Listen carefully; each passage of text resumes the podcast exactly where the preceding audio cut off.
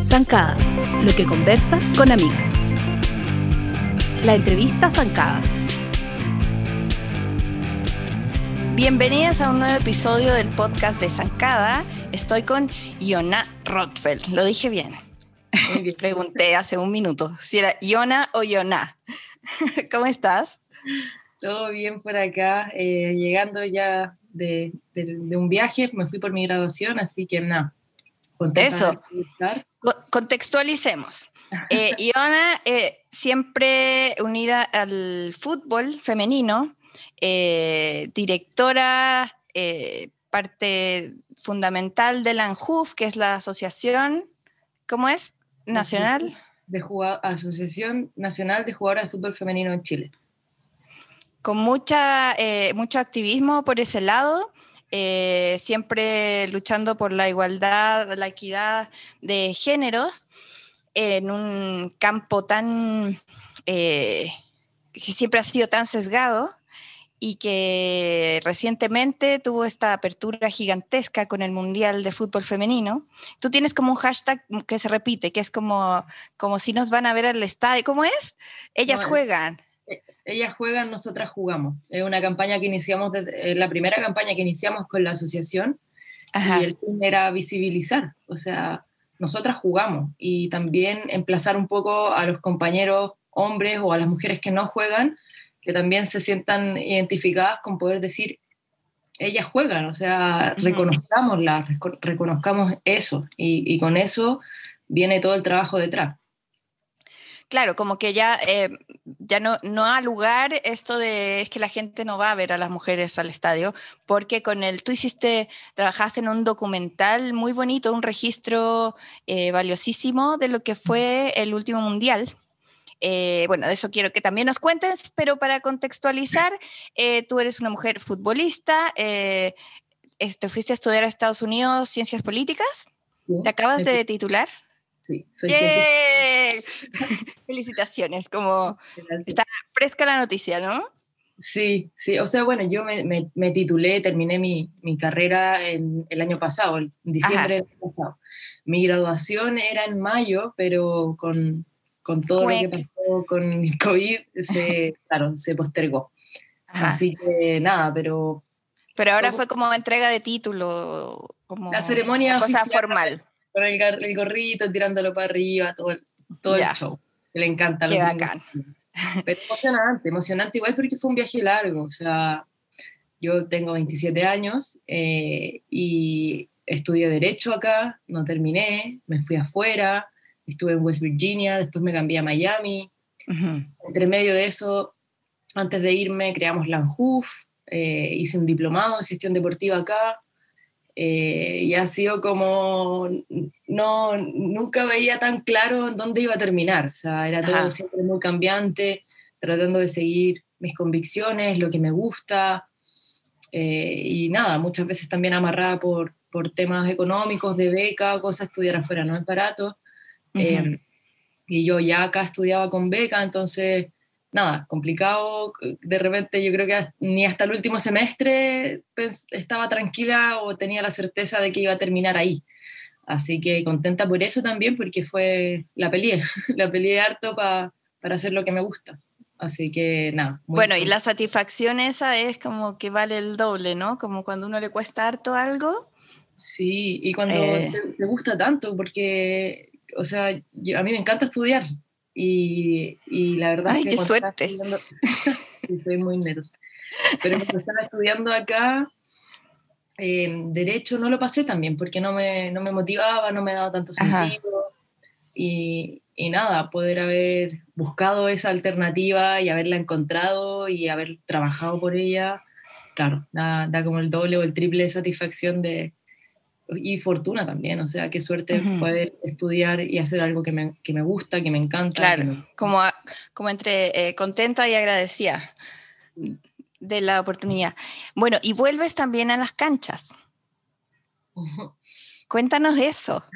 Ese otro es un viaje en paralelo con, con, todo esto de los estudios. ¿Cuál es tu posición en la cancha?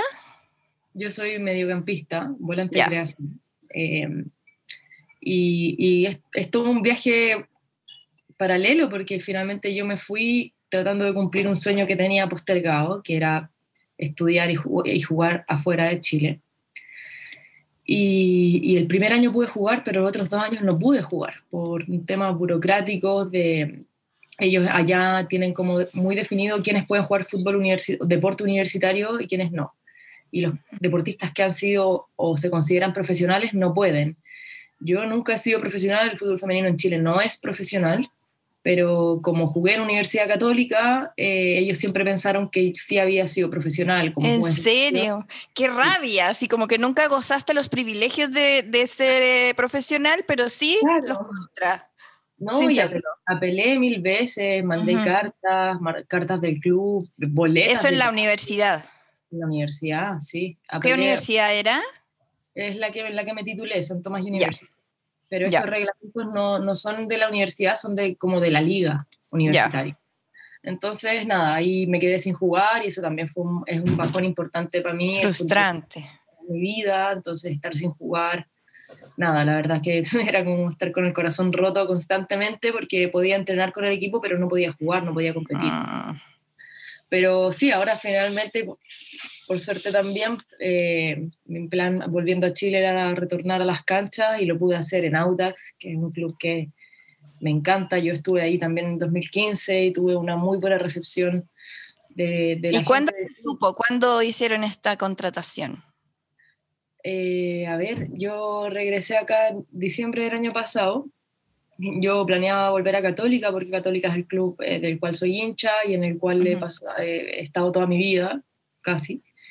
Y la verdad, estuve entrenando toda la pandemia con Católica. Y la verdad, bueno, ahí no, no estoy clara qué o por qué eh, no me inscribieron. Eh, me dijeron que me iban a llamar, no me llamaron para, para dar esas explicaciones. Y bueno, la verdad es que eso se enmarca en, en muchísimos malos tratos que tiene Católica con sus jugadoras. Y una pelea que hemos estado tratando de dar desde, desde la asociación, pero también las jugadoras de Católica se han organizado también los hinchas de Católica se organizan también pidiendo mejores condiciones, porque no puede ser que, que el club que más tiene es el que menos desarrolle eh, mm. su rama femenina. y bueno, y el respeto por alguien, porque tú puedes decirle a alguien, no, no, no te vamos a contratar, pero no, no tenerte ahí es como poco serio, como lejos de lo profesional.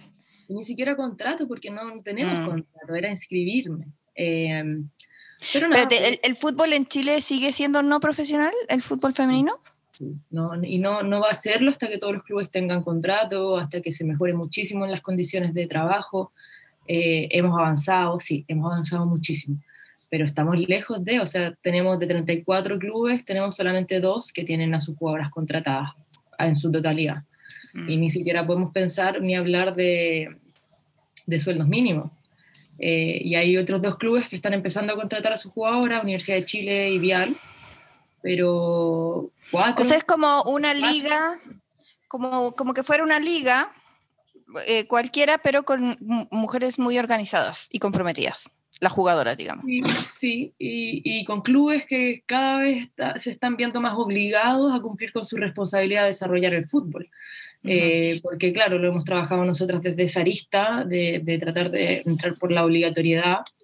Nos, nos descansamos en, en reglamento con Mebol, que los clubes que quieran optar a su licencia internacional, que es la licencia que les permite competir en Sudamericana o la Libertadores, esos clubes tienen que tener fútbol femenino para poder optar a esa licencia. Entonces, ah, ese, es un requisito súper importante en el que nos hemos apoyado para obligar un poco a los clubes a desarrollar, porque la verdad no quieren, no quieren. Si es, Católica es el mejor ejemplo.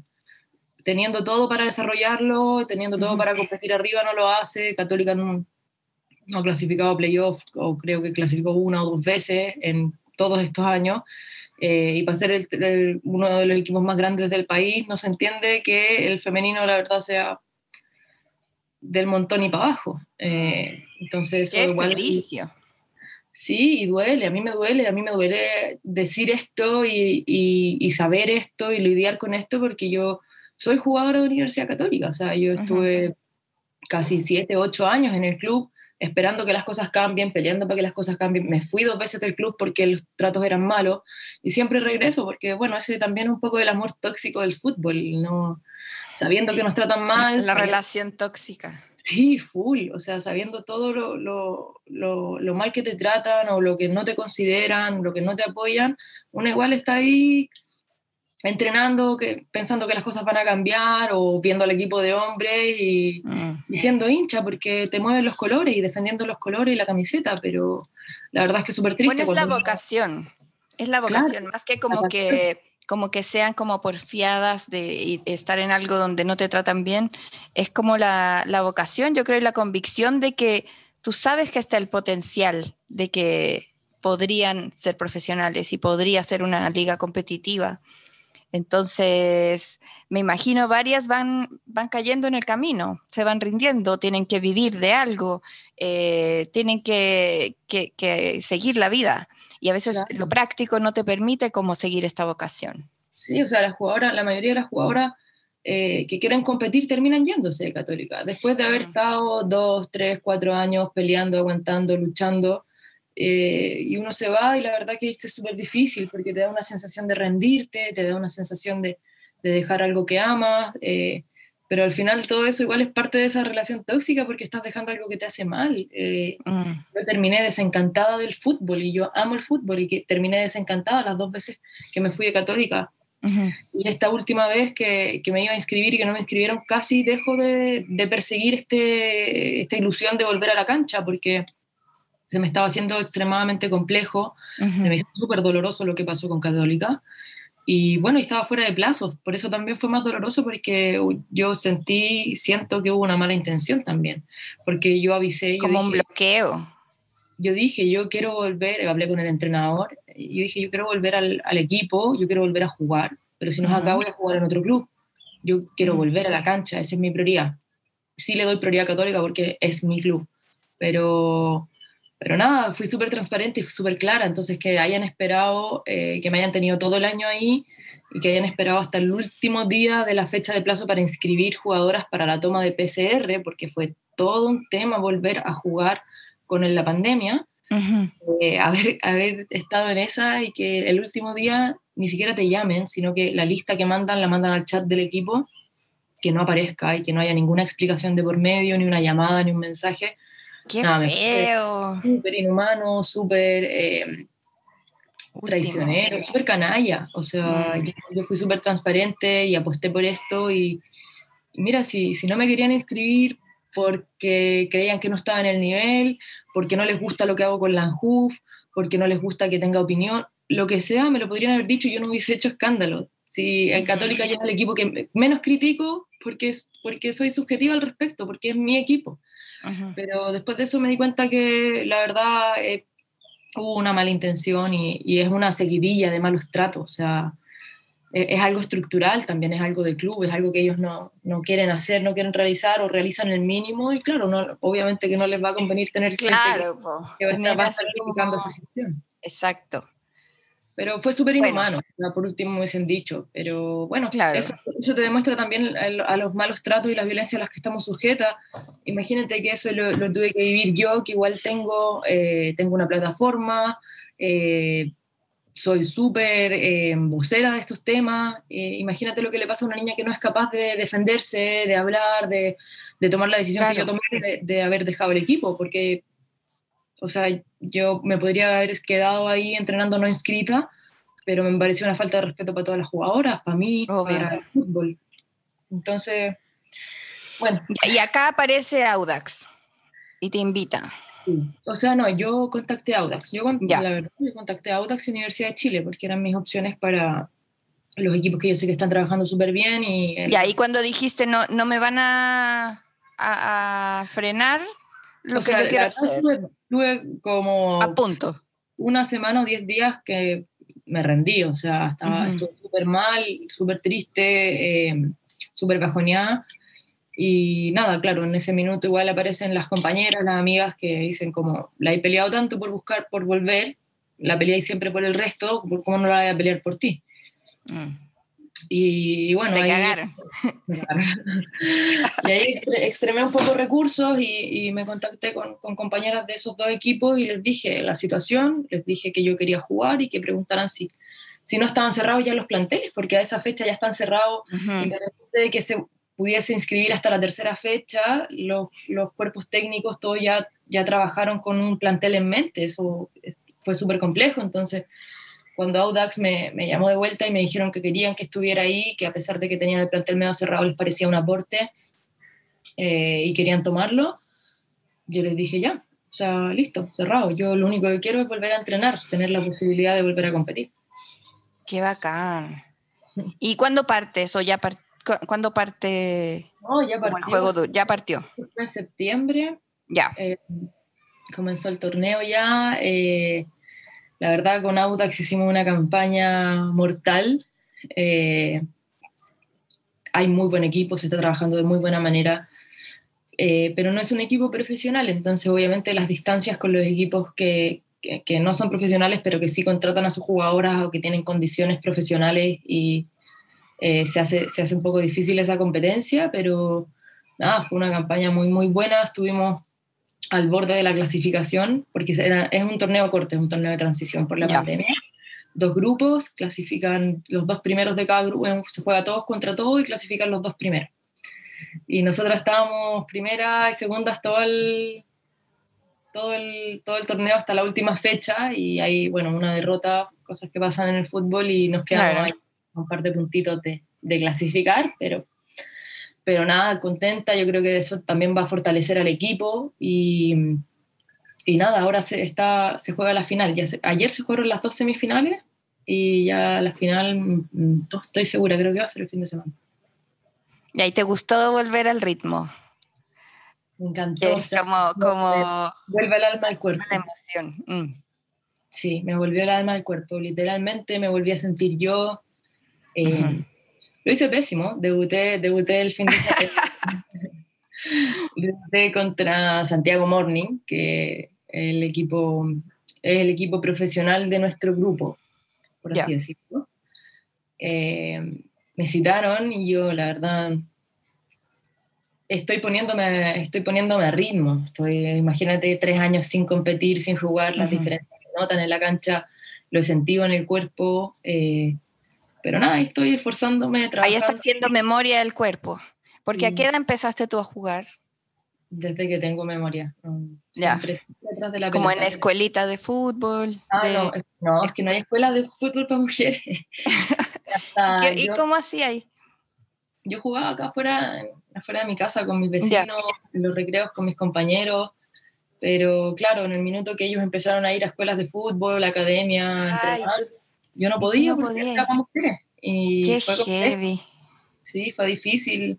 eh, pero bueno, con, con mi mamá estuvimos buscando ahí escuelas de fútbol hasta que encontramos la de Santiago Oriente, que Ya. es mi alma mater, por así decirlo. Eh, y ahí empecé, y ahí fue la primera vez que yo entrené con otras mujeres. ¿A qué edad era- fue eso? ¿Estaba ahí en el colegio? A los 13, Ah, estaba ahí como en sexto básico, séptimo. sí, 13, sí, 12, 13. Ajá. Igual, igual es tarde, súper tarde. O sea, Sí, pues si los niños de pulgas empiezan a los, mi hermano, cuatro años, estaba ya en una escuela. sub 7, sub 8 tienen en los clubes ya, y las escuelas que hay por fuera de los clubes son millones, entonces, claro, también te dice lo limitado que es el acceso. Eh, muchas, muchas de mis compañeras dejaron de jugar porque no había dónde entrenar o los entrenamientos no eran de nivel, lo que pasa en Católica, o se hace excesivamente complejo porque hay que trabajar y, y bueno, trabajar te da, te, te da la plata para llegar a fin de mes, pues, y entrenar no te da nada. Satisfacción personal, sí, pero, Satisfacción y crecimiento personal, pero no puede uno comer eso. pero no, o sea, y además ni siquiera te pasan plata para el transporte. Por último, decir, ya, bueno, no hay plata para los contratos, pero te, hay un- una intención del club de cuidar a sus jugadoras, les da una, un viático de transporte, un, no sé, plata para el almuerzo, plata, no les importa, no, no, Mm. les interesa. Entonces eso también va, va siendo de colador y muchas jugadoras se quedan afuera. Muchas jugadoras, muchas compañeras mías de selección dejaron de jugar porque no es, no están las condiciones, entonces yo creo que eso... Demasiado sacrificio. Claro, demasiado demasiada precarización, demasiada vulnerabilidad. Y bueno, por eso es uno de los ejes también por los que creamos la asociación, para levantar nuestro deporte, para reunir las voces de las jugadoras, para, para luchar contra todo esto que, que la verdad es eh, consecuencia de una sociedad patriarcal, súper machista, que ha entendido siempre al fútbol como un deporte de hombres, eh, y no solo el fútbol, sino que el área deportiva como un, como un espacio masculino al que no pertenecemos, entonces al cual tampoco nos lo quieren abrir, hasta que les demostremos que somos un buen negocio. Entonces, bueno, esas cosas son las que, las que motivan esta lucha también. Bueno, y ahí enganchemos con el Mundial. ¿Qué onda esa experiencia? Una locura. Yo la verdad siempre había soñado con ir a un mundial como jugadora. Eh, por cosas de la vida no, no, se iba a dar así. Y yo dije, yo no me lo voy a perder. O sea, eh, primera, primera vez que clasifica Chile en, cancha. Eh, yo estoy full trabajando con esto, así que voy a inventar algo y voy a ir. Formamos un proyecto con la Grace Lascano eh, y la Elisa Torres, eh, mi compañera que, con la que armamos el, cortometraje. Y nos fuimos eh, para crear contenido sobre la selección. Entonces estuvimos siguiendo la selección hasta que a lo que durara. Y la selección llegó solamente a la fase de grupos y ahí ya se nos acababa un poco el presupuesto del viaje, del proyecto que armamos. Y yo dije, yo, o sea, yo, yo cambié mi pasaje el día que me fui yo dije, yo no voy a volver antes. Y no tenía idea cómo me iba a quedar, no tenía idea qué iba a hacer a la vida nomás. Y, y nada, por suerte mi compañera, la Elisa, enganchó, cambió su pasaje también y ahí en dos días un poco tiramos eh, un poco la pauta, el guion, lo que queríamos hacer. Conseguimos un poquito de, de apoyo de Joya, eh, la revista con la que ya Me encanta Joya, son como contemporáneos nuestros como así, como de Internet uno. sí, son bacanes, a mí me, encanta, me encanta mucho todo lo que hacen, eh, creo que es súper importante, releva el arte y el diseño de, de una manera súper... Increíble, sí. sí súper necesaria. Y, y, nada, ellos también se, se involucraron, les contamos el proyecto y se involucraron, así que fue, fue un apoyo importante.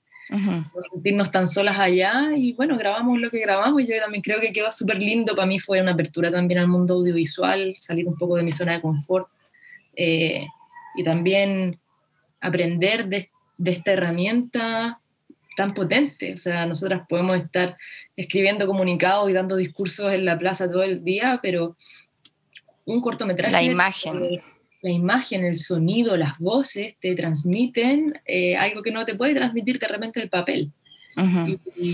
Además que no reporteaste solo como cancha o público, sino también lo que pasaba alrededor del estadio, como esas pichanguitas, eh, está muy bonito. esa energía, ese, ese aire que estábamos viviendo, yo, yo le dije, Lisa, esto lo quiero mostrar, como toda esta energía, como todo lo que está pasando, eh, habían festivales, habían cosas, eh, clubhouse alrededor, la, la, cantidad de niñas con, con, camisetas de fútbol, con los ojos, o sea, no sé, yo me veía súper reflejada en eso también y decía como qué suerte, yo no viví eso cuando chica, yo no viví tener un álbum de las minitas del mundial, yo no viví, mm. no crecí soñando jugar con, con, con Marta o con Megan Sin referentes porque no, no, eran visibles, no eran accesibles a mí. Entonces yo soñaba con jugar con hombres, con Zidane, con Kaká, con Ronaldinho. Y ese cambio de paradigma es súper fuerte también. Y nada, bueno, eso, eh, haciendo autobombo, si no lo han visto, aprovechen de verlo, se llama... ¿Eso dónde? En YouTube está, se llama Offside, Voces del Mundial Femenino Francia 2019, está en el canal de Joya en YouTube, está en la página de Joya también, está en mis redes sociales, así que también lo pueden buscar por ahí. Y nada, vayan, vayan a verlo, es cortito, son, es un micrometraje, la verdad, son cinco minutos, pero creo que el relato igual es, es, potente, es bonito eh, y muestra un poco cómo fue nuestro viaje y, y, que es un viaje no solo de nosotras, sino que un viaje de, de, todas las mujeres y de todas las futbolistas que han luchado por llegar a ese momento. Y, y eso también se transmite un poco porque el relato lo van haciendo personas que nos encontrábamos ahí, o sea, nos encontrábamos a personas en Copa 90, las entre, no, más que las entrevistábamos, teníamos una conversación y grabábamos esa conversación. Y de todas esas conversaciones que tuvimos, armamos un relato. Entonces, el no, relato yo, no relata la Elisa, relata las, las, personas que estuvieron ahí, eso también lo hace, lo hace bonito. Así que nada, vayan a verlo. Buenísimo. Bueno, y aprovechemos también de hablar tu nueva, eh, tu, nueva postulación. No sé en qué, en qué etapa estás para ir de constituyente. Eh, estoy en la etapa de reunir las firmas que necesitamos reunir los precandidatos para el 11 de enero. Ya. Eh, antes del 11 de enero tienen que estar, en mi caso, porque yo voy por el distrito 12, 2.800 firmas que apoyen mi candidatura para recién poder inscribir mi candidatura y pelear y ir a, realmente hacer la campaña dura de, ir por constituyente. ¿Y esto es por un partido? No, esto es como independiente. Yo la verdad nunca, nunca me he sentido eh, atraída ni representada por los partidos. Eh, creo que son súper necesarios para la democracia y, tengo muchas compañeras que militan y hacen un trabajo hermoso. Pero a mí, en lo personal, nunca me, ha llamado mucho la atención participar desde esa área. Siempre siento que he participado desde la política no tradicional, por así decirlo, en todo el trabajo dirigencial que hemos hecho con los futbolistas, en trabajo que hemos hecho con los deportistas también, porque yo soy parte del Comité Nacional de Atletas eh, donde trabajamos también por modificar eh, decretos como el PRODAR, que muchas veces estaban, eh, no estaban hechos a la realidad de los deportistas chilenos y cosas así. Y bueno, desde ahí siempre he sentido que he hecho esta política de, levantar estas problemáticas, de tratar de solucionarlas, y, me pasa y yo entiendo que el deporte está muy relacionado a, a nuestra vida, o sea, es reflejo de nuestra sociedad, espejo. Y, y creo que todas las problemáticas a las que nos hemos tenido que enfrentar nosotras como deportistas son problemáticas que también nos enfrentamos como país.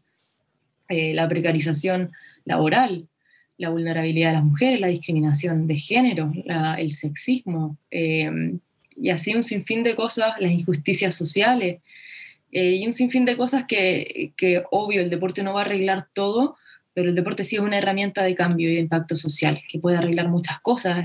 nosotras desde las futbolistas estamos de Tranjuf estamos trabajando con eh, una mesa de trabajo con el Ministerio de la Mujer, con el Ministerio del Deporte, con el Ministerio del Trabajo y con la NFP, nosotras y el sindicato, y yo esperaría que a futuro ojalá se pudiese sumar el Ministerio de Educación, el Ministerio de Salud, porque si vemos el concepto de deporte, eh, es, algo que está arraigado a eso, a la educación, eh, te transmite valores que a veces no podemos encontrar en la casa o en los colegios, a la salud, al desarrollo íntegro personal. Lo que me pasó a mí, por ejemplo, yo cuando estaba estudiando acá, eh, con suerte podía entrenar una vez al día todos los días y estudiar mi carrera.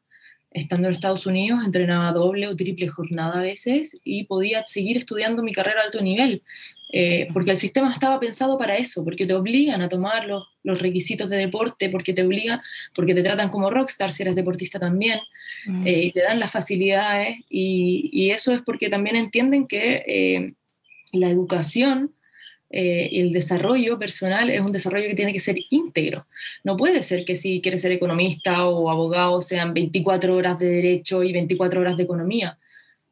Tienes que tienes que nutrirte desde otros aspectos, tienes que saber conversar con la gente, tienes que hacer deporte, tienes que leer un libro, tienes que meterte en, en, temas eh, para socializar, no sé. Todas esas cosas yo creo que, que, es algo que ojalá podamos replicar acá a futuro. Eh, que se le dé como el valor de, de, lo fundamental que es. Claro, o sea, y para mí el deporte tiene que ser un derecho que esté consagrado en la Constitución. Se tiene que garantizar el acceso desarrollo. ¿Por eso se te ocurrió eh, participar o alguien te invitó? ¿Cómo, cómo surgió la opción? La verdad es que eh, nosotros habíamos levantado el tema del deporte como derecho constitucional desde Dar Chile, el 2014 o 15. Y, y bueno, con el, el, panorama que estamos viviendo ahora como país, para mí en lo personal me, me llama un poco a estar presente a estar acá, a ponernos a disposición. Y creo que eso es lo que tienen que hacer los políticos y que muchas veces no, no se da. Eh, yo tomando este, este desafío, que es un desafío enorme, que es mi primer también paso en, en, a la política netamente, o sea, solo política, eh, lo tomo con, con, el sentido de que hay que aportar. Y yo creo que tengo, tengo las herramientas para aportar una mirada distinta, para oxigenar nuestra política, para ser representativa también. Em, de grupos que hemos estado subrepresentados. Las mujeres siempre hemos estado subrepresentadas en estos espacios de toma de decisión, estos Claro espacios sí. Cada paso que damos es un paso que se ha ganado con años de lucha eh, y siento ese llamado también a, a continuar esa aposta. Creo que es una aposta muy larga eh, y, y me siento llamada a hacerlo, a representar eso, a representar la, la voz y la mirada de las mujeres que, que es distinta porque, porque vivimos distinto, tenemos, tenemos que enfrentarnos a distintas cosas y, los hombres pueden empatizar con eso, pueden tratar de entenderlo, pero nunca lo van a vivir. Y eso también a nosotras nos da un, un- no, no voy a decir una ventaja, pero nos da una mirada que ellos no tienen y es una mirada que, que puede ofrecer soluciones. El mundo ha estado gobernado por hombres todo este tiempo y no veo que esté tan bien. Entonces, yo creo que también es, es un momento en el que la política mundial está cambiando y, se, y está, no es que se están abriendo estos espacios a las mujeres, es que eh, nosotras hemos abierto esos espacios y nos hemos ganado esos espacios. Y hay, hay un libro muy interesante, es un estudio muy interesante que habla de lo distinto que hacen política las mujeres. Que es una política más consciente, que es una política más responsable, que muchas compañeras, por ejemplo, acá han dicho, no sé si estoy capacitada para, para, para postularme a esto, para atreverme a esto. No. A los, los hombres no piensan eso. Ya me postulo, si quedo ahí aprendo. Eh, y, y eso, la verdad, te dice que, que, que hay liderazgos que son distintos. No digo que no necesitemos los liderazgos masculinos, los necesitamos, pero el liderazgo femenino es distinto, se configura de manera distinta. Eh, y eso espero ser Totalmente de acuerdo. creo que soy una alternativa distinta. eh, espero poder eh, ser lo más representativa posible y no, y no me vengo a postular tampoco como, hola, te vengo a solucionar todos los problemas. No, tengo mi visión, creo que es una visión que aporta, pero mi promesa es que yo voy a conectar a las personas. Yo creo que si queremos cambiar las cosas, un eje fundamental es trabajar sobre la representatividad y que los políticos, la clase política, no esté desconectada de la ciudadanía, que es lo que ha pasado que no esté desconectada del, trabajo, que no esté desconectada de, de, los problemas, de la precarización, que no esté desconectada de la realidad. Y bueno, yo habiendo vivido por una parte eh, esa discriminación en el deporte, en el fútbol, eh, también he sido privilegiada con tener acceso, con, con, tener acceso a la educación, con tener acceso a la salud, nunca me ha faltado para comer, y si bien yo sé que eso es eh, un mérito y trabajo y esfuerzo de mi familia y mío, hay mucha gente que se esfuerza muchísimo y no tiene eso. Entonces es realmente un privilegio. Eh, y siento, en ese privilegio también siento la responsabilidad de tratar de cambiarlo. O sea, no puede ser que estos derechos fundamentales sean considerados privilegios. O sea, a mí me da vergüenza, me da, no me puedo sentir como afortunada de tenerlo porque no puedo sentir 100% satisfacción del trabajo que he realizado porque sé que fue un privilegio. Entonces, sí, yo me he sacado la cresta, mi familia se ha sacado la cresta, eso no me lo quita nadie. Pero hay muchos que se sacan también la cresta y no tienen estas oportunidades y eso no puede seguir pasando. Y eso también es, algo de lo que a mí me motiva muchísimo para, para, poder aportar un poco y ser parte del cambio que queremos ver. O sea, eso para mí, a mí la injusticia me ha reventado desde que soy chica. Me, me, me dolía ver a, a, la gente pidiendo en los semáforos, no, no entendía de chica por qué existía tanta pobreza o cosas así, o las injusticias me, me revientan siempre. Y bueno, por eso también me metí a estudiar Derecho en su momento y por eso también estoy tomando este desafío. Creo que cada uno tiene algo que aportar desde su vereda y, y yo puedo, creo que puedo aportar bastante. Claro que sí, además que llevas harto tiempo preocupándote del tema de los derechos y de todo lo que hemos conversado, no es como algo que se te ocurrió ahora, sino que ya lo traes y ya sabes un poco este mundo de eh, político, no digo solamente de la política como, como la que hace las leyes, sino la política que hay dentro de las instituciones. Eh, y ese mundillo que a veces es eh, también lleno de cochambres y cosas que uno no entiende por qué pasan y que están como arraigadas, entonces tienes también un conocimiento por ese lado.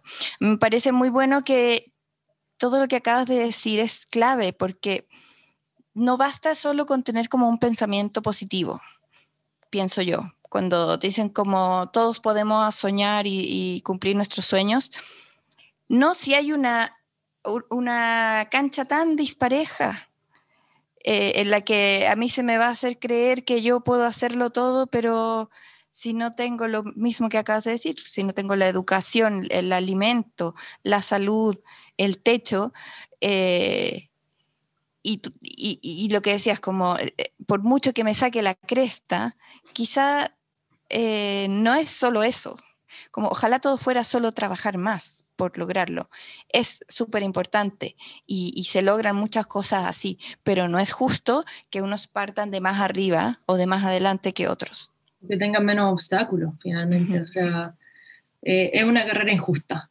Y, y, de eso yo sé harto, a pesar de que por la dualidad que tengo. Por un lado, tuve ese privilegio y soy consciente de ese privilegio, y por un lado también he vivido muchísima discriminación dentro del deporte, dentro del fútbol, dentro de, de mi labor de gestora, o sea, y muchas veces me he tenido que enfrentar a eso desde, desde el nivel dirigencial. y, y, eso a mí solamente me, me, me reafirma mis convicciones de que realmente hay que hacer algo por cambiar esto porque está impregnado en nuestra sociedad de manera transversal, no es algo que es solo de la cancha, es algo que es de la, las hinchadas, de los medios de comunicación, eh, es algo que es a nivel dirigencial y es algo que se proyecta a la sociedad toda. O sea, yo siempre digo un poco, abramos la cancha o, de la cancha a la vida, porque para mí está todo íntimamente conectado. Las problemáticas que tenemos nosotras sobre discriminación son las problemáticas que tenemos las mujeres en todos, en todos los aspectos. En el fútbol la vivimos más fuerte o tal vez más evidente porque es un espacio que está hipermasculinizado, pero no es muy distinta a la realidad que viven las compañeras del mundo audiovisual, el mundo del arte, del cine. Del arte, sí. Eh, hablando del deporte como derecho constitucional, no es el único derecho social que no está eh, consagrado en la Constitución o que no está bien tratado en la Constitución. Eh, para mí, por ejemplo, los ejes importantes para, para, llevar a la constituyente, si es que así se nos da, bueno, por sobre todo la lucha irrestricta por la dignidad, y eso es algo que vengo haciendo hace mucho tiempo por las futbolistas y por los deportistas y por las mujeres. O sea, yo soy activista de la equidad de género eh, y creo que la vida digna es, es un, un, punto fundamental, un eje, pero es que fundamental para lo que queremos lograr. Eh, luego, tener perspectiva de género, un enfoque feminista, creo que nos va a ayudar a construir una sociedad más inclusiva, más justa, eh, con reconocimiento para todos, para las mujeres, para las disidencias, para los grupos minoritarios, eh, para los pueblos originarios. Yo no tengo sangre mapuche, eh, no tengo sangre de eh, indígena, me gustaría tenerla, pero siento un respeto infinito por, por, por ellos, por nuestra tierra, o sea, me identifico con ellos, puedo no llevar la bandera, pero yo sí o sí voy a prestar mis plataformas para sus demandas, para su lucha. Creo que hay una deuda como creo que hay una deuda histórica con las mujeres en todo sentido, pero hay una deuda gigante con los pueblos originarios. A mí me, me da pena el, el, poco reconocimiento, el poco valor que se le da a, a nuestra cultura. Eh, es nuestra identidad, es su tierra. Increíble, como en otros países de Latinoamérica no es así. No es así. Es, es todo lo contrario. Mi, tuve, eh, pude ir a, a, Bolivia, pude ir a México. México. Y, y, es tan lindo tener esa raíz eh, en los tejidos, en, en, los colores, no solamente para, para, vender en las ferias, sino que en los museos de arte, eh, todo. Yo creo que eso también se habla muchas veces de, de, porque estamos viviendo el momento que estamos viviendo como país, de inestabilidad política, de poca credibilidad hacia las autoridades, hacia el sistema, hacia la institucionalidad. Y yo creo que esos problemas están muy arraigados a, bueno, a, a la historia de Chile, a, a, esta historia negra de la dictadura en Chile, que, no, que hay un sector que todavía no reconoce, que hay un sector que todavía no pide perdón, que, uh -huh. que no, no, no, se va a poder cerrar esa herida hasta que eso pase. Yo creo que tenemos que empezar a buscar las formas de, de conciliarnos. Eh, no conciliarnos con la dictadura, conciliarnos con el episodio más negro que ha pasado por Chile, y empezar a construir desde ahí. Y para hacer eso se, tiene que haber justicia y reparación, no solo para la dictadura, para los pueblos originarios también. O sea, cuánta represión han tenido que vivir, eh, qué tan militarizada está la, la Araucanía. Eh, uh -huh. Me pasa a mí, y lo hemos conversado también con muchas compañeras y compañeros, eh, no nos dábamos cuenta del nivel de represión que ejercía la policía hasta el estallido social. Que claro, que lo vimos como acá, en la esquina. Claro, y me pasó que yo, o sea, yo la verdad estuve en, en shock mucho tiempo mirando lo que, lo que estaba pasando y, y de repente conversé con alguien que me dijo, pero si lleva años, este, este nivel de represión lleva años en la Araucanía, este nivel de impunidad, de actuar ilegal de la autoridad, de las detenciones ilegales, de, de meterse a, lugares con carros que eh, son, son lugares que son mapuches, que tienen su, eh, todo, su, todo donde trabajan, toda su... No, no entiendo cómo, cómo no, no, estábamos despiertos a esa realidad. Y, y bueno, tal vez... Eh, Los medios también. Es un golpe a la conciencia, es un golpe a la conciencia de decir, si, está, si pasó acá, imagínate cómo pasa allá que no está lleno de cámaras, que no está lleno de gente viendo. Y lo vimos con, con, lo que pasó con Catrillanca, que ah, desaparecieron las tarjetas de memoria. Primero dijeron que él está, estaba arrancando en un tractor que es el transporte más lento del mundo y que estaba haciendo, no sé, una toma y estaba trabajando en su casa le dispararon por la espalda. Y así hay mil y un casos. Y, Espantoso. Y todo lo que ha pasado durante el estallido también. Eh, para mí eh, ha habido violación sistemática de los derechos humanos. Eh, han habido informes internacionales que así lo avalan y lo rectifican. Y el único que no lo ha reconocido ha sido nuestro país. Eh, bueno, nuestro gobierno, porque creo que el país sí lo ha reconocido. entonces, para mí, todas esas, todas esas cosas generan también un, un, terreno de inestabilidad política, un país súper convulsionado, que pide, que para mí también es un un grito de, nueva política, de, nuevas caras, de, nuevos liderazgos. Eh, tenemos Absolutamente. Que, trabajar en, creer en la autoridad, o sea, el país se nos puede ir muy fácilmente, se nos puede ir al carajo si sigue habiendo eh, indolencia y desidia de la clase política, del gobierno hacia la realidad del país. Eh, no estamos lejos de eso, entonces creo que con más urgencia el momento que estamos viviendo eh, nos pide ponernos a disposición y trabajar de manera distinta y trabajar sobre la representación, que los ciudadanos se sientan conectados, se sientan parte, no solo se sientan, sean parte, tienen que ser parte del plebiscito, o sea, del, de la constituyente tienen que ser parte. Hay algunos que, que tal vez sentimos el llamado de ser candidatos y ser este puente, pero los que no, tienen el deber también de, no sé, de apoyar las candidaturas, de, firmar, de ir a votar, de levantar sus demandas desde sus organizaciones sociales, desde los cabildos. Eh, es el momento de participar. De, y de participar y de involucrarse. Porque si no, ¿de qué sirve que hayamos salido todo el año a las calles? Si después nos sentamos y no, claro. cuando tenemos que involucrarnos. Es como ya, ¿y ahora qué? ¿No? Exacto. y si alguien te quiere apoyar, ¿qué debería hacer ahora? si alguien me quiere apoyar, si es del distrito 12, que es eh, la Florida, Puente Alto, La Pintana, Pirque y San José de Maipo, puede ir al CERVEL a apoyar las candidaturas independientes con su clave única, puede votar por los candidatos independientes y si le hace sentido mi ideario que voten por mí. Eh, está ya habilitado hace dos o tres días, el CERVEL habilitó para esa junta de firmas. Ese es el primer paso. Si no son del distrito, difundir. difundir, eh, difundir el link que está en mis redes sociales, eh, son todas mi nombre, Jonah Rothfeld, es un poco complicado, pero les va a aparecer igual. Eh, el link pero es como se oye, Jonah Rothfeld, pero con TH. Sí, pero muchas veces la gente, Jonah cree que se escribe con Y, con doble Ah, y es con I. Y latina. Jonah sin F. Y latina Todas las vocales. Claro. Casi. Eh, no, pero nada, que vayan a apoyar, que, que se involucren. Em, si quieren ser parte de mi equipo, yo también eh, soy nueva en esto, entonces estoy armando un equipo, tengo un equipo que, que, me ayude, me asesora con las comunicaciones, pero necesito también a gente que me ayude en terreno.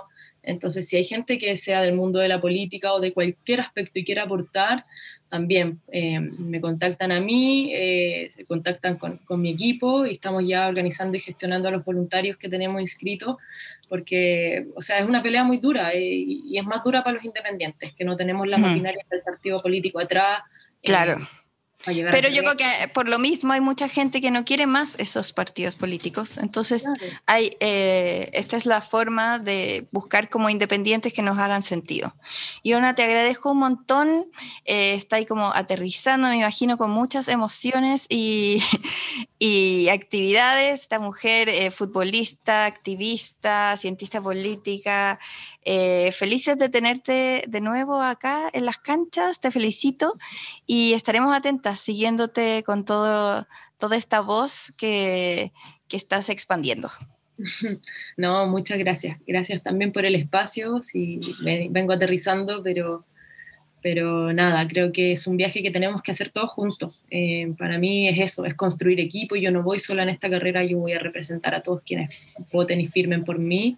Así que nada, el llamado es eso. Métanse al CERVEL, métanse a apoyar a los precandidatos. Si les hago sentido yo, por favor, firmen por mí hasta el 11 de enero para poder inscribir la candidatura y después voten por mí eh, hasta abril que van a ser las elecciones. Vamos a tener ese periodo de campaña fuerte también, pero lo primero es poder inscribir la candidatura, si no, si no, no vamos en el camino. Así que... paso a paso.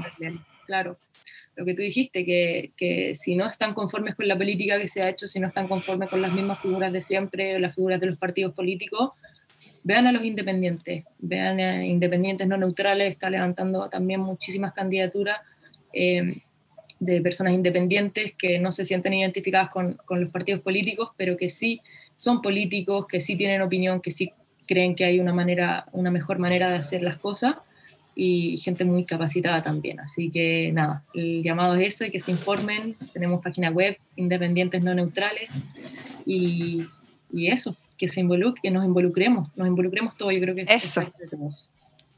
Gracias, Yona. No, gracias. Nos vemos. Chao, chao.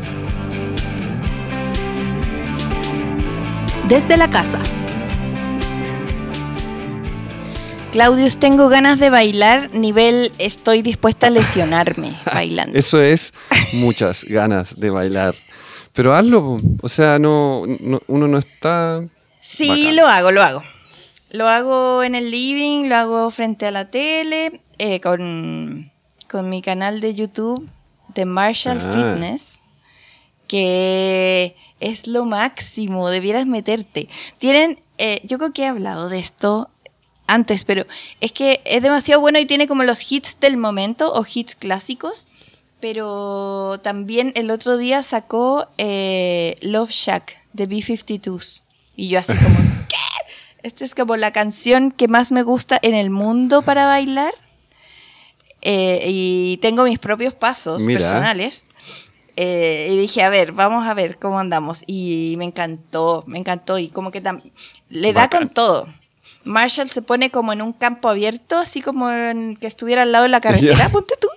Y pasa gente y todo. Y está él y dos chiquillas atrás y cada quien va distinto eh, como intensidad.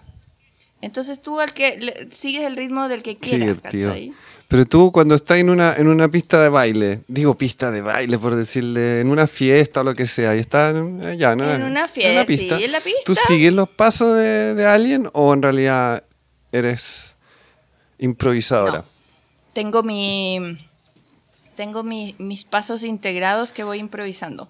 Pero lo doy todo, lo doy todo bailando. Yo soy de los mismos, parezco un, oso bailarín. Pero siempre me han hueado.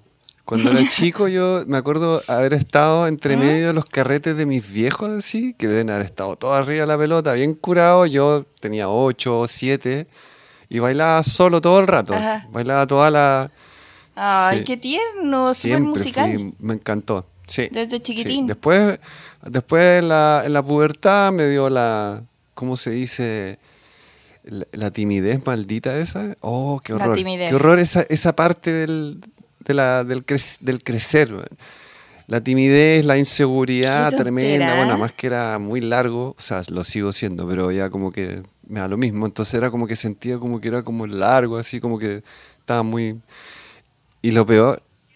Es que, claro, sientes que todos te ven, que llamas mucho Sí, cuando llegué a Valdivia, me acuerdo porque yo, ya, después se me empezó a quitar la, la tontera y vamos a, no sé, con amigos a, a, bailar a clubes en Hamburgo, ahí en la Milla Roja, Mortal, así. Y eran clubes bien rockeros. en realidad eran más rockeros que, que pop. Entonces, sí, pero igual podéis bailar Led Zeppelin, igual podéis bailar, eh, no sé, todas esas canciones como medias rockeras, que igual son pop dentro de todo. Ay, ese es mi sueño. Ese mis que son bailables para, para uno, o no sé, yo podría bailar con Pixies o Sonic Youth, pero no, no, no, sé en qué disco. Mira, la, batuta, la batuta tiene una tiene unos momentos así de, yo digo el momento de las gárgolas un poco, porque yo igual me he quedado alguna vez ahí hasta, hasta el horario de las gárgolas, cuando sacaba la banda en vivo y no sé qué, The Clash, eh, Pixies también, Blondie. Ay, qué maravilla. ¿Y qué, qué será de la batuta ahora con todo esto? No tengo idea, me ¿Se mantendrá? Difícil saber, no, no, no tengo idea porque en realidad son esos, esos locales que si no tienen movimiento no pasa nada. O sea, no, no sé si tendrán algún programa de streaming mm. o algo así, no he visto nada. La verdad he visto streaming de muchos lugares. Como la Blondie, que tiene actividad digital. Pero claro, no sé si es suficiente. Yo había escuchado como que iban a cerrar y todo el mundo dijo no, hicieron un evento, mm. entonces, ay, no sé, ojalá que me parte el corazón cuando se cierran locales. Yo no, de lo que, sea, porque uno puede gustarle o no, pero es, significa que, se está como muriendo también como todo, o sea, realmente tenemos que asumir que no vamos a volver al mismo mundo que teníamos. Eso también es algo rudo, pero... Claro, claro, sí, yo, bueno, eh, tengo como ese sueño de volver a bailar y transpirar al lado de los amigos y que no importe que estás transpirando y tomando algo eh, y bailar con, una persona, con otra, en grupo. Eh, no sé, yo te decía, hemos bailado en hartas ocasiones. Juntos. Juntos y, eh, no revueltos. claro. Juntos y, muy revueltos. sí, pero nunca, nunca. Claro, como que nunca como baile de, salón, así como que uno saca a bailar, pues sino todos como sangoloteándose juntos en la misma. En la misma. Obvio. Claro, como tus, tus cumpleaños, como un clásico bailable, con las lucecitas como de, lucecitas como de Navidad, eh, iluminando estudio. Eh, también tuvimos varios carretes cuando nos conocimos, como el poco tiempo que nos conocimos. Eh, carreteamos harto con la gente de la oficina, era como un grupo muy grande que yo lo he contado varias veces y éramos como un grupo muy unido y muy heterogéneo. Y me acuerdo de carretes a, eh, AM, así como luz de día. como, no sé, casa de Carlos Barros, ponte tú, eh, bailando con el gerente que venía llegando. Eh, nosotros, oye, qué manera no, así es que era, era un, igual hay que, hay que destacar que era una época, como decía Carlos, Barro justamente época de oro, así era como todos teníamos pega fija, sueldo fijo y trabajábamos todos básicamente en lo que más nos gusta, con unos grados de, libertad, pero al mismo tiempo también grados de esclavitud a veces porque había que responder a veces el domingo en la tarde a una reunión o alguna tontera que eran puros caprichos, pero bueno, no vamos a entrar en eso. Pero el grupo era... Pero siempre con mucha, con mucha amabilidad. Sí, yo siempre destaco eso. Prefiero que me exploten, pero, pero con un buen trato. no. sí, yo, también, o sea, no, no, no me puedo quejar después de, tanto tiempo. Además que uno que ahora, yo que soy, digamos, independiente hace más de 15 años, digo, al final uno es esclavo igual. Eres esclavo igual. O sea, al final es esclavo de sus ah, clientes, de los clientes que tengas como temporales. Lo que pasa es que tus jefes van cambiando todo el rato nomás. Eso es lo mismo, pero igual tienes que responder o quieres responder de la mejor manera eh, para que te vuelvan a llamar o te vuelvan a recomendar. Entonces también estás dentro de una esclavitud, entre comillas, como laboral parecida. O sea, eso de que uno es libre. Claro, mientras tengamos que trabajar. No, no es tan, nada tan libre tampoco, sí. Es así. Pero. Sí. Bueno, pero bueno, como tiene razón Carlos, estábamos como teníamos como veintitantos. Sí, treinta y tantos. Eh, no, yo tenía veintitantos. Bueno, yo, entré a los veintiocho, me acuerdo. Claro, yo cumplí treinta cuando estábamos dentro. Sí, eran como los veintiocho. Yo también. Eh, y bueno, yo me acuerdo alguna vez como haber estado bailando encima de algo para bailar contigo, para quedar deporte, muy, muy chistoso.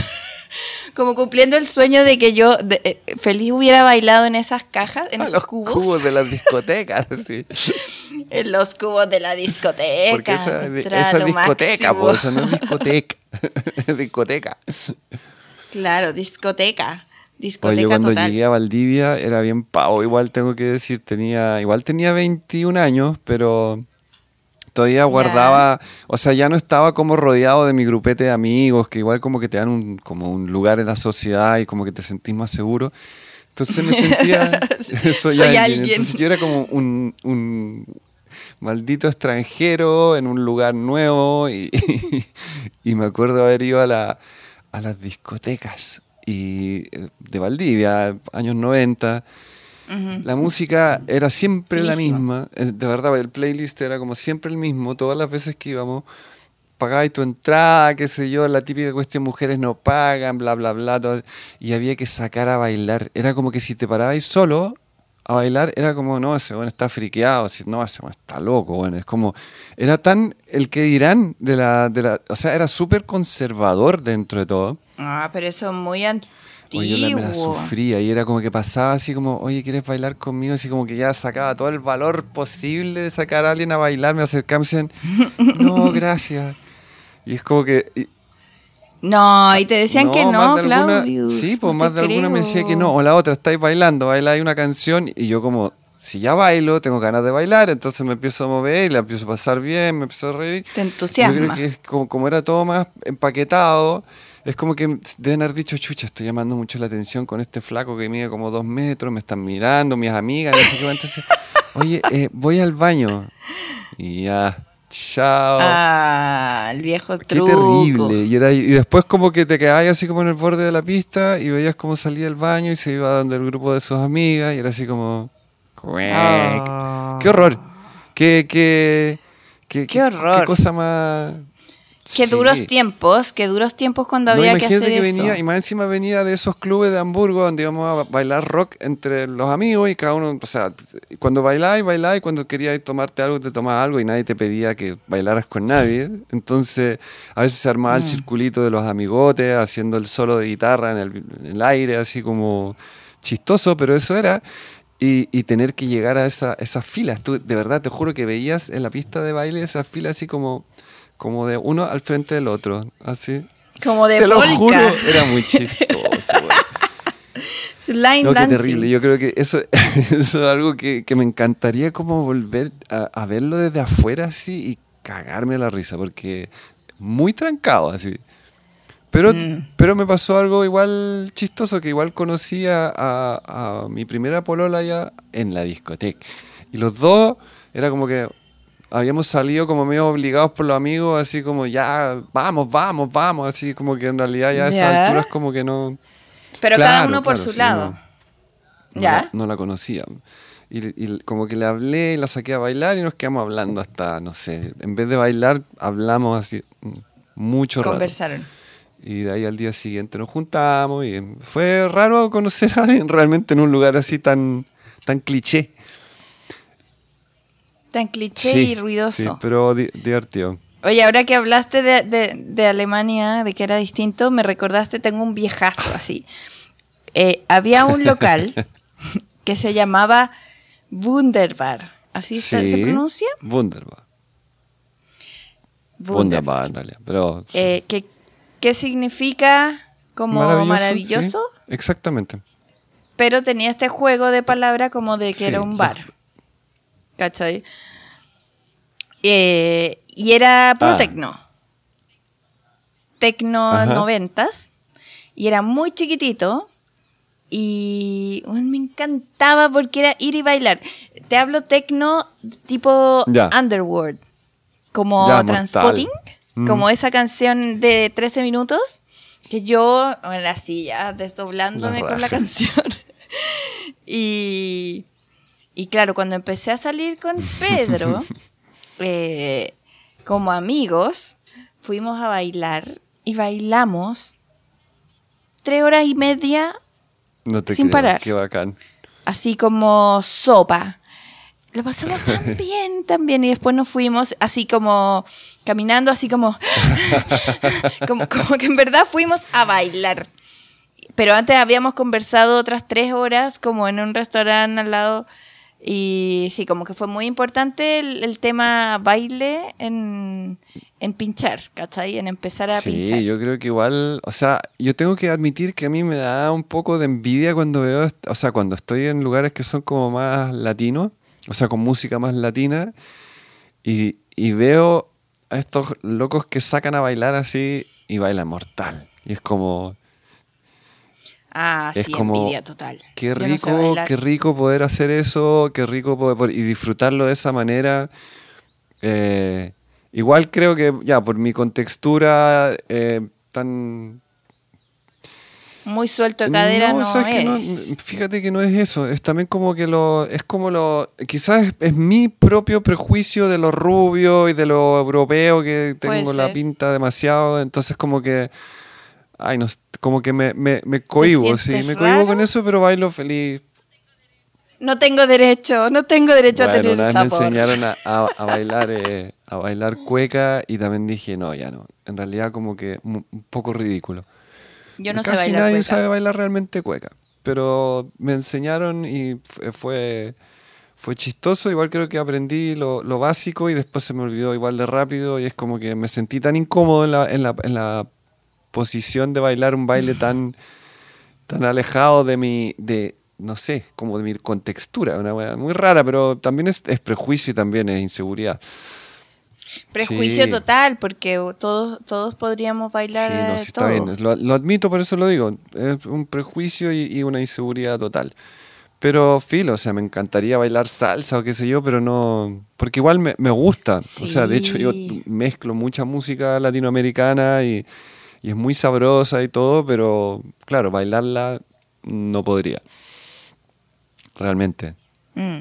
Sí, a mí me gustaría bailar, no sé, me encanta Juan Luis Guerra. O sea, no es como una música que yo suelo escuchar, pero me acuerdo cuando salió como Bachata Rosa, yo así como, ¿qué es esto? Como que te sacaba de... como que daba lo mismo el estilo, era una cosa increíble. Eso me gustaría algún día saber bailar. Pero sí, como que lo mío es el pop y un tipo de dance eh, tecno que hay demasiada variedad y no, sabría cómo, cómo decir qué estilo. Pero yo tengo como mi carpetita que el otro día alguien le decía, ah, la mística que ah, tuvimos de invitada. Y, y, yo le contaba que tenía mi carpetita de Happy Dance donde tenía todas esas weas malas de los noventas, como onda, lo comía, eh, corona. Excelente. que, me dan tanta risa, Hathaway, eh, me dan tanta risa que como que me ponen de buenas, ¿cachai? Como que me, me, simplifican, ah. eh, ya no quiero complicarme, quiero reírme y, mover la patita. Sí, no, sí, yo creo que ahí es como, a mí me encanta Miranda, ponte tú, para bailar también. Ah, lo máximo. Son demasiado buenos. ¿Sabes? También me gusta mm, eh, gorilas. excelente, sí. Para bailar. Sí, mortal. O sea, me pones moments y, empiezo a saltar así, aunque esté haciendo cualquier cosa. Eh, como que me he visto trabajando parada. Que además, como tengo tu mesita de escritorio, es como alta. Entonces puedo hacer, ¿cachai? Puedo hacer como, como barman, como estar parada con mi, con mi mesita alta y bailar y trabajar. Sí, me encanta. Sí, ahora, ahora último hemos estado pegados acá con banda Los Chinos, que son argentinos. No sé si los. los ya, escúchalo. eh, pop. ¿Qué onda son? Pero también tienen varios temas muy bailables, así. Vándalos con B, larga no, no como debiera ser escrito, Vándalos Chinos. Tienen dos discos publicados y tenían algunos temas sueltos antes, pero están, están muy buenos. O sea, como que también muy pegados, así como que la repetición de la pandemia cuando hay que botar energía y bailar. Yo creo que es muy sanador. Eh, yo lo hago poco igual ahora, tengo que decir, pero hemos tenido algunos carretes de a dos así memorables, hasta las 4 de la mañana. ¿Y la Javi es buena para bailar? Me también. Bueno, es que percusión tiene que tener ritmos. Sí, por suerte, por suerte digo yo, por suerte. Tampoco es que sepa bailar como latino, como de, escuela, sino también es improvisadora, entonces estamos mortal, porque si no yo me sentiría, o tendría que nivelarme lo cual tampoco sería malo de que me enseñara realmente. Ay, tan competitivo. No, si no es competitivo, es de poder bailar realmente bien juntos, pues son bailes. Tú sabes, ahora, y ahora viene ya para, para darle el broche de oro. ¿Tú cachai que en, en Alemania, hasta cuando yo por lo menos vivía allá y era puber, es un estándar de que tú vas a una escuela de baile, de salón. Todos, en serio. Así como... ¿Pero qué onda esos weones? ¿Hablan idiomas? ¿Tocan instrumentos? Yo aprendí a bailar cha-cha-cha, vals, eh, todas esas cosas. Sí, ¿En serio? Porque todos lo tenían que hacer. Y de hecho era el mejor momento, tenía 16 años y era el momento para encontrar polola. Y claro, porque no, no, todas iban a tu curso, no todas eran de tu colegio, sino había otros colegios del... Claro. Se te abría un, un, claro, y era como obligatorio eh, acercarse, ¿cachai? Entonces... No, yo de hecho hice dos cursos, ¿sí? porque eh, era el primero el estándar y después como que cuando cachamos que todas las minas se iban a escribir en el segundo también, también nos escribimos en el segundo. Y de ahí algunos se quedaron pegados y aprendieron y todo, pero era, era muy chistoso. Era, y es ¿Y te acuerdas? sí, sí, ¿De los pasos? algunos pasos sí, pero no los, no los aplico. Así es como que no. Es que no los, si no los practicáis, yo creo que si me los volvieran a, enseñar, dale. Pero así. no, lo chistoso es eso, es el, el, el, el como la las costumbres, de hacer esto como algo como cultural, así como uno Maravilloso. algo de piano, algo de guitarra, también sabe bailar algo. O sea, en un matrimonio, si hay un vals, por lo menos no estoy dando un jugo terrible, ¿cachai? Como cultura general. Sí, sí. Y además que fue carrete, carrete, carrete. Pues, sí, la, la, idea después era. Porque siempre al final del curso había como. Vamos a bailar. Vamos a bailar. Al final del curso había una, había una, una fiesta de, fiesta de fin de baile, que era bien, bien como, casi estilo gringo diría, así como todos se vestían lindos. Como prom. Porque prom así como gringa no, no había en Alemania en esa época, yo creo que ahora son más gringados también. Pero, pero claro, era todo un evento y además que había que meter el copete dentro de la, dentro de la ropa para poder ir a, a, sacarse su traguito porque no podíamos tomar si éramos muy chicos, pues entonces... Y a tomar cualquier, weá. lo que se concentrado, concentrado alguna cosa como fuerte que te diera ti tres tiritones, como dicen, y de ahí de vuelta con más, con más valor a la pista de baile. Me acuerdo una amiga se metió una botella a la graduación de licor de casis. Qué mal. Eso es, ¡ay, qué rico! Porque era una hueá dulce. Oh, Pero eso es para complementar un trago, no es como para tomártelo. No, es, es Absurdos. Mi primera curadera fue con... fue terrible porque había un, licor que era de kiwi que estaba de moda en esa época. Kiwi. Tomé eso, tomé sangría. mezclando más encima, no habiendo tomado nunca la vida, mezclé sangría primero, después licor de kiwi y después una mezcla de amareto con jugo de banana. Que es, es, es un trago es un trago que te lo podéis tomar, no es malo. Con hielito así, en realidad es rico. Es... Pero el mix. cosas. No voy, a, no voy a dar más detalles. Llego hasta ahí nomás. Fue terrible. Me quedó claro. Abracé, abracé, abracé. Inolvidable. Ay, pobre. ¿Y qué edad tenía? 15. Y, y, mis amigotes ya, algunos ya habían dado su primer paso antes que yo, entonces yo estaba así como, pucha, yo también quiero probar y no sé qué. Y me acuerdo, claro, que me tuve que llevar un baldecito, un balde más o menos grande, y tengo un amigo que me dice, me desperté y siempre estaba abrazado al balde. Pensé que estuviste pegado ocho horas al balde, así. Y era porque justo lo despertaba cuando...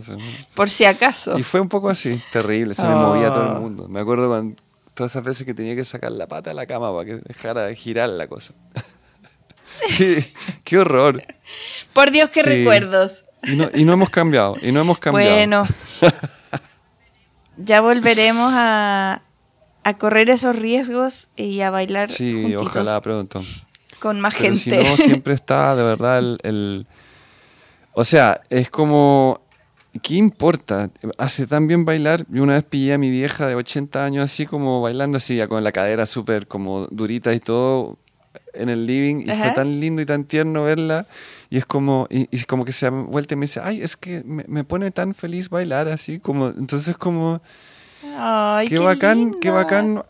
Sí. Bacán, no, hay que parar nunca. Yo creo que, o sea, yo acabo de decir 25 veces que tenía prejuicios e inseguridades y todavía las tengo, pero creo que es tan bacán y hace tan bien que en realidad, o sea, los bailarines... Bailemos no, puedo, no podría pasar un día sin haber bailado un par de minutos al menos, así es como... Aunque sea la cocina cuando estoy cocinando, así como... Siempre hay instancias. Bueno, bailemos. Ya. Bailemos. ya, Claudia. Zancada, lo que conversas con amigas. Leyet, despierta, despierta de la siesta. Despierta la siesta y cuéntame la última serie completa que te viste. The Undoing. The Undoing, con Nicole Kidman y Hugh Grant. David y Kelly de nuevo. Sí, The Undoing, que nos la vendieron como la próxima Big Little Lies. Big Little Lies. Y bueno, no sé por qué igual. Porque Nicole y porque él. Sí, es cierto, es cierto, es cierto. Eh, pucha, The Undoing para mí me dejó harto que desear, como se le dice. Ya, pero partimos como caballo de carreras, como eh, la primer, el primer episodio fue como, oh, qué heavy esta cuestión, como que... Enganchadas al tiro, bueno, pero contemos un poco. The Undoing cuenta la historia de como tipo Big Little Lies, Nicole Kidman está casada con Hugh Grant, que es un médico oncólogo de niñas, y eh, Nicole Kidman es una súper psiquiatra, eh, doctora. Nueva York. Vive en estupendo, eso, estupendo departamento. Y esto, en vez de como California, es en Nueva York. Porque no sé exactamente dónde era Big Little Lies, pero estábamos en la costa oeste. Playa, sí. vamos a las hermosas calles de Nueva York y a los estupendos eh, departamentos de Manhattan. Y eh, pareció a Big Little Lies, eh, Nicole Kidman es madre de un niño que se llama Henry, muy buena onda, que va a un colegio regio, tipo Gossip claro. Girl. Claro, entonces está el mundillo apoderadas, que también estaba en Big Little Lies. Full mundillo apoderadas.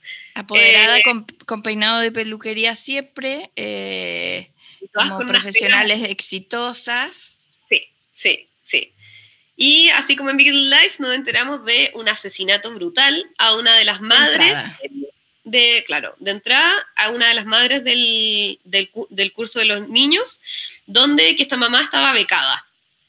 como, la Shailene Woodley de... Tal cual. Igual eh, una amiga, la Vale, me decía que hay otra serie que es eh, Fires, Little Fires Everywhere, que sale Reese Witherspoon, y ella, yo no la he visto, pero ella me dijo, encuentro que no se esforzaron nada, que también es un poco parecida a Big Little Lies, como un poco este, eh, eh, esta como, como un mundo como social muy poderoso que le importa mucho a esa gente y personajes como disruptivos que, que salen del, del, típico y que hay como ciertos conflictos. Entonces la Vale me decía, encuentro que no se esforzaron. Y entonces ahora viene esta tercera. Eh, serie que este también parte como con un super drama y, y está y se esforzaron ¿Ah? Y de nuevo no se esforzaron. y de nuevo no se esforzaron. Pero mm, claro, yo creo que hasta ahora de todas estas, Big Little Lies es como la vara más alta, porque es buena, buena. Sí, Little Lies es increíble. Yo Little Fires Everywhere no la he visto, pero claro, están como llamándole estos tipos de drama thriller a la Reese Witherspoon, como dice una amiga. Desde que, bueno, desde que Reese empezó con toda esta, como full activismo para que hayan más mujeres en la industria, que de hecho The Undoing la, la, dirige la Susan Beer, que es una directora que ha hecho varias pelis, etc. Pero em, nos, nos, nos, venden un cuento en donde, en donde Hugh Grant, el marido de, de Nicole, nos empieza a aparecer el principal sospechoso en la muerte de esta, de una de las madres del, del colegio. Pero pasa todo un poco muy rápido. Eh, nos tiran como la información a choclones sin dejando bien poca cabida para como la intriga. Y eso yo lo encontré bien fomeque. Como que sentiste que te subestimaron, como... Claro, nada peor que cuando uno se siente subestimado, o sea, nada peor que cuando subestiman al, al espectador. Como que acá, claro, nos cuentan de lo primero que nos enteramos, acá, o sea, alerta de spoiler a nuestras escuchantes, ¿cómo se dice? Oyentes. bueno, ya se acabó la serie en HBO hace varias semanas. Sí, se sabe que los spoilers tienen fecha de caducidad. Em, así como, claro, como, o sea, si no supiste que Han Solo se murió en la primera película de la nueva de Star Wars, era. ¿Qué? Ah. ah. Eh, bueno, lo primero que nos enteramos es que Hugh Grant en el fondo ya lleva harto tiempo sin trabajar en la clínica, a pesar de lo que nosotros, lo que, lo que uno pensaba, lo que Nicole además pensaba. Lo que la esposa pensaba. Claro, ahí empiezan a pasar cosas súper atroces, como que si un marido hace eso, decís como, aquí hay algo muy mal. Sí, acá hay algo bien, bien rarito. Y capítulo 2, como que Hugh Grant de repente tiene como, bueno, tienen un, un, fundraiser muy elegante donde van a juntar plata para el colegio, porque cuentan que, claro, tienen esa situación de, de mm, eh, niños becados en el colegio y están en este fundraiser regio y Hugh Grant se va. ese vestido de Nicole Kidman? Increíble.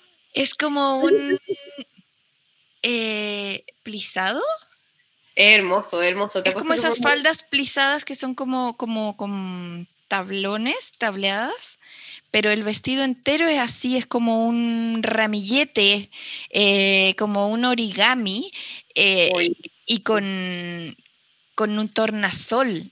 No, es impresionante el vestido, yo quedé como mal. Es de Givenchy.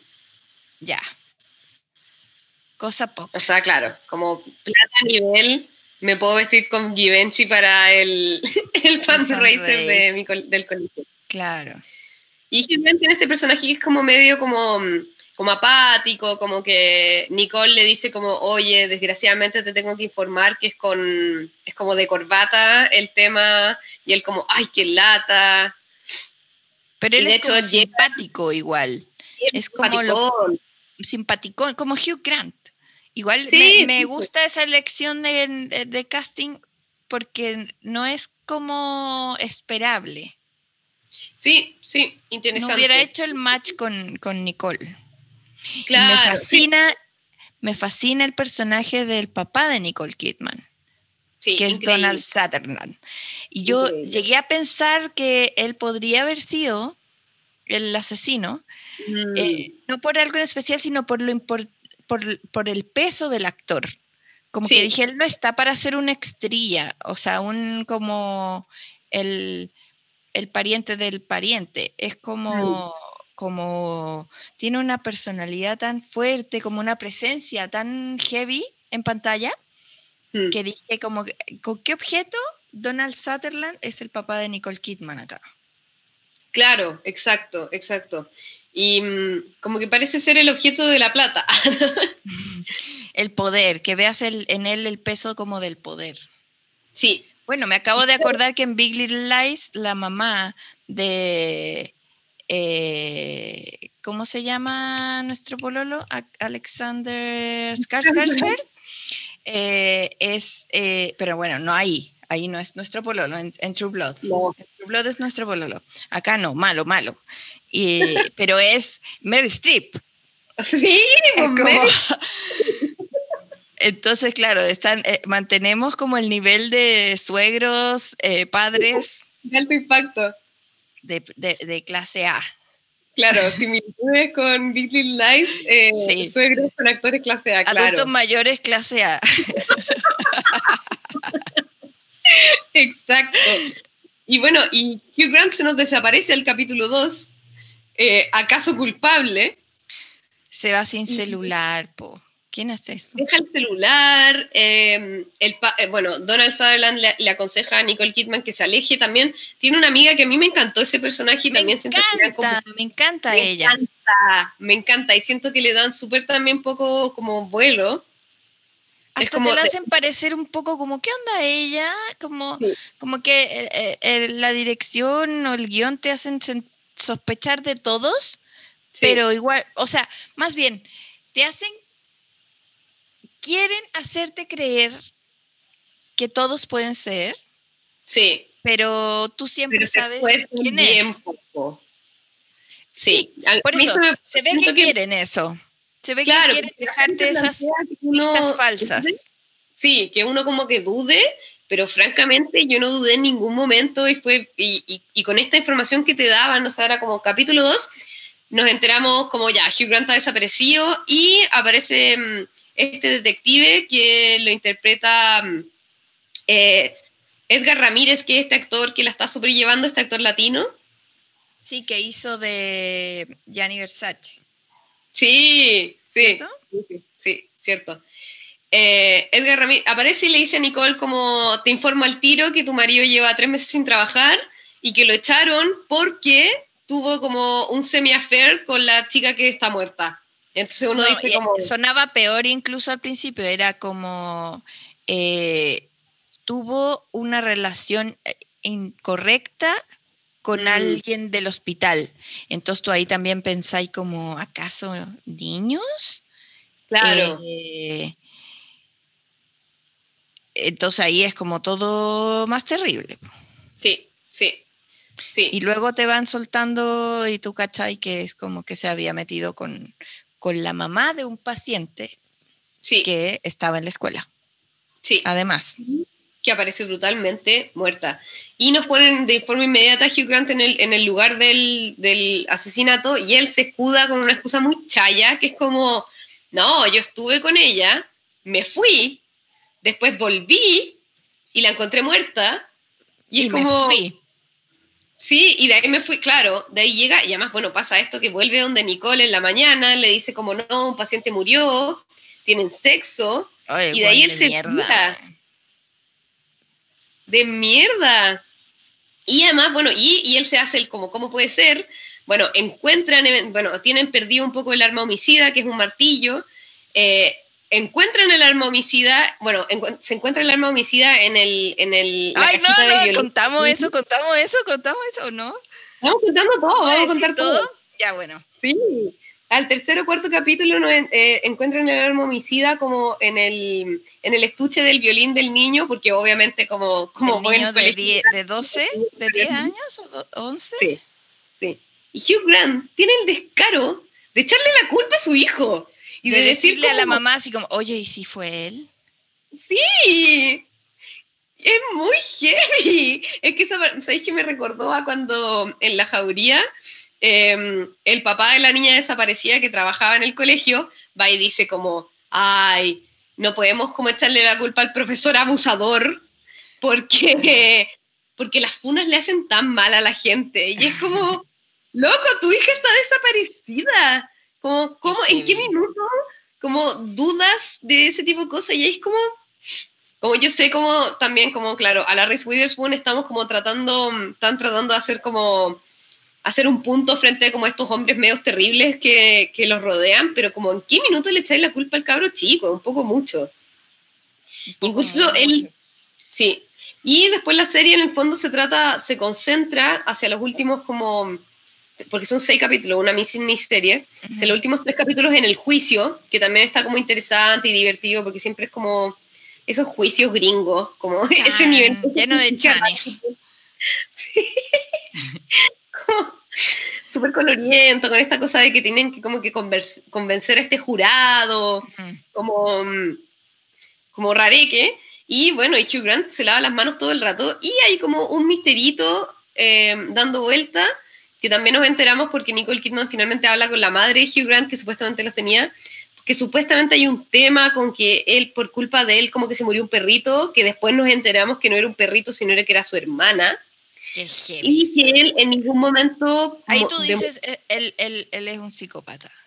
Sí, po, y, o sea, y la mamá lo dice también, o sea, eso me dio, lo encontré medio fome, medio fome de la serie, que era como, todo te lo dicen, o sea, cuando a uno le dan... Bueno, la serie en, en, es The Unforgiven, You Should Have Known. Mm. Deberías, la traducción le pusieron como, deberías haberlo sabido. Mm. Como que se podría haber, yo, me da un poco de rabia porque siento que es como, Nicole, tú eres psicóloga, debías haber sabido que, que, Claro. Entonces es como pasarle la responsabilidad a ella al final, ¿cachai? Sí, un asco. Sí, y es bien raro, y bueno, para sorpresa de nadie, Hugh Grant efectivamente es el nivel. Sí, tal cual, para sorpresa de nadie. Sí. Descubrimos hacia el final que él efectivamente, em, en una serie como de flashbacks, también muy Big Little Lies, que son estos como flashbacks que uno dice como no sé si son como recuerdos reales o no. Sí, está imaginando. Eh, y claro, si al final nos, vemos esta escena como súper violenta en la que ella, donde veríamos como, y además claro, hablan todo el rato, bueno, tratan de inculpar al marido de ella y dicen como que él tiene un motivo porque se peleaban y es como, ¿y cómo Hugh Grant no va a tener un motivo, como una motivación? Y de ahí él sale con un discurso súper shaya que es como lo que no le puedo decir a Nicole porque lo que pasa es que yo la amo. Y es como... Y de ahí, claro... Juan es una basura del, minuto uno. Basura mentirosa. Es heavy, es heavy. Eh, y, se esfuerza mucho la serie en, en poner como como todo lo que está dispuesto a hacer y transar y jugársela como la clase alta para no perder sus privilegios, que, aquí llámese mi lugar en la sociedad, eh, mi vida tranquila en este Nueva York hermoso, en el colegio bacán, eh, como que hay mucho jugándosela por mantener eso y siento que el papá un poco siendo también como un viejo poderoso capaz de amenazar nivel, oye, yo doy plata para ese colegio, no güey a mi nieto, eh, como que cuando él, siento que cuando él le dice, tú quieres, porque Nicole siempre está como tratando de salvar esta familia, ¿no? Y dándole el beneficio de la duda a este weón.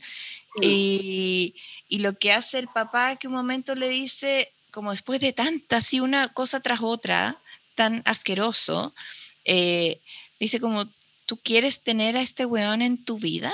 Mm. Como, y en la de tu hijo. Y yo creo que ahí ella hace como el switch. Sí.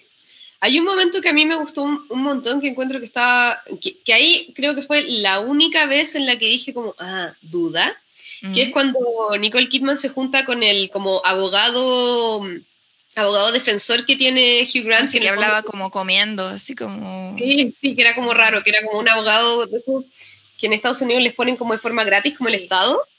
Y él le habla de este tema de como tú antes de esto hubieras pensado que él era capaz de cometer un asesinato y él dice como, obvio que no. Y él como que le saca, porque claro, porque Nicole muy seca desde el minuto uno, lo, o sea, cuando él la va cuando se reencuentra, cuando él finalmente aparece, ella de, inmediato lo, ¿cómo se llama? Lo echa al agua con la policía, etc. Y eh, este abogado como defensor le dice como, pasa mucho, y, tiene como un nombre, como que él inventó un nombre, que, que cuando se enteran de que, no sé, pues que el marido le fue infiel, etc., uno empieza a dudar mucho más, ¿cachai? O quizás está, ella está, le dice como, quizás está dolida, estás dolida porque te acabas de enterar que él te fue infiel, que te mintió, como eso te hace pensar, quizás eso te está haciendo pensar que él efectivamente pudo haber sido culpable del caso. Y ahí yo recién, y ahí, solo ahí yo dije como, igual es cierto, como igual efectivamente me imagino que frente a una noticia de ese tipo, em, no sé, como, como que... ante la decepción tú estás más proclive a pensar que podría ser capaz de cualquier cosa porque fue incluso capaz de traicionarte. Claro, pero que puede que eso no implique que sea un, que sea un súper psicópata con el que está ahí casada. Pero no, pues siempre fue, era un súper psicópata con el que estaba casada, ¿no? Claro. Y sí, y es bien, bien, bien mala onda esa parte donde como, que es como tratar de poner a Nicole en como, como no te diste cuenta, amiga. Sí, es, siento que es como un poco desgraciado el, el enfoque a Nicole porque uno no empatiza nunca con ella. Mm. O sea, sí, pero, pero no está ahí así como... como vamos amiga, tú saldrás de, no sé, ¿cachai? Como uno tiene como una onda con los personajes, aquí es como ella es tan como privilegiada y tan, bueno, yo me da risa porque tiene una forma de caminar, es como tan elegante la weona, que va saliendo como de, sí, va saliendo con un ritmo caminando que no te puede dar pena, como tan digna, ¿cachai? Mm.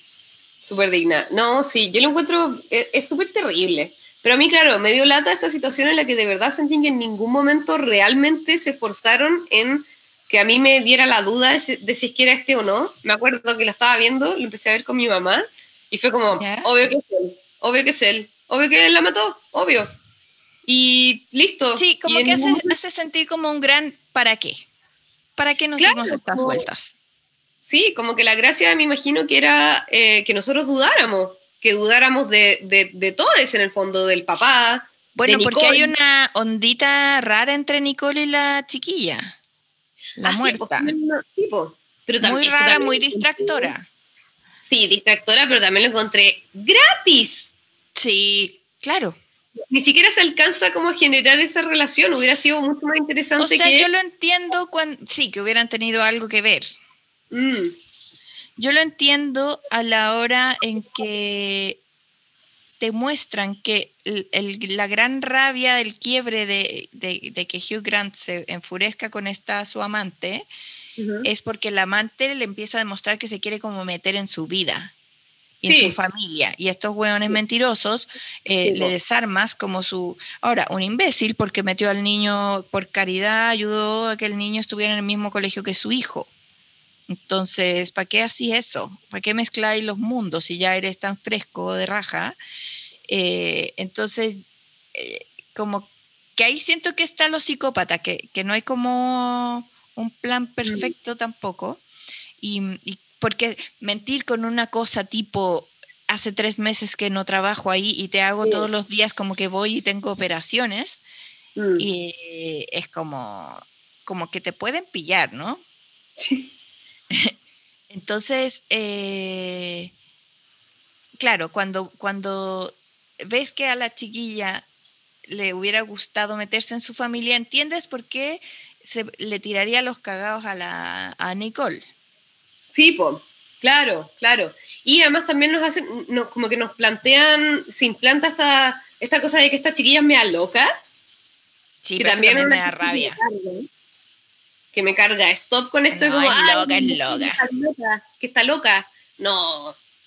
No, y además tampoco nos los cuentan, como que simplemente la vemos a ella como bien afectada en, este... Yo creo que ella era loca, pero no, no, no es su culpa, o sea, no es esa razón, justificación para que la maten a Martilla. Claro, ¿Por qué le empezó a molestar de antes? que Porque Nicole le dice, le cuenta, uy, vino esta mamá nueva, hizo esto súper raro, me la encontré en el gimnasio, estaba en pelota, era medio raro. ¿Cómo Hugh Grant ahí no va donde la galla le dice como, oye, aléjate de mi familia? Sino que simplemente como súper sobre reacciona en este momento en el que están en su taller y ella le dice como, yo te voy a hacer cagar, a ver, yo te voy a hacer cagar. Y ahí Ay, sí, qué violenta esa escena. O sea, como violento el trato, el cómo van cambiando como de estar así como súper horny, eh, como que no pueden más esta atracción y después empieza esta violencia. Bueno, también te hacen dudar del marido, que era como que tenía un motivo y, es un personaje súper raro y críptico, que tú no sabes qué está pensando.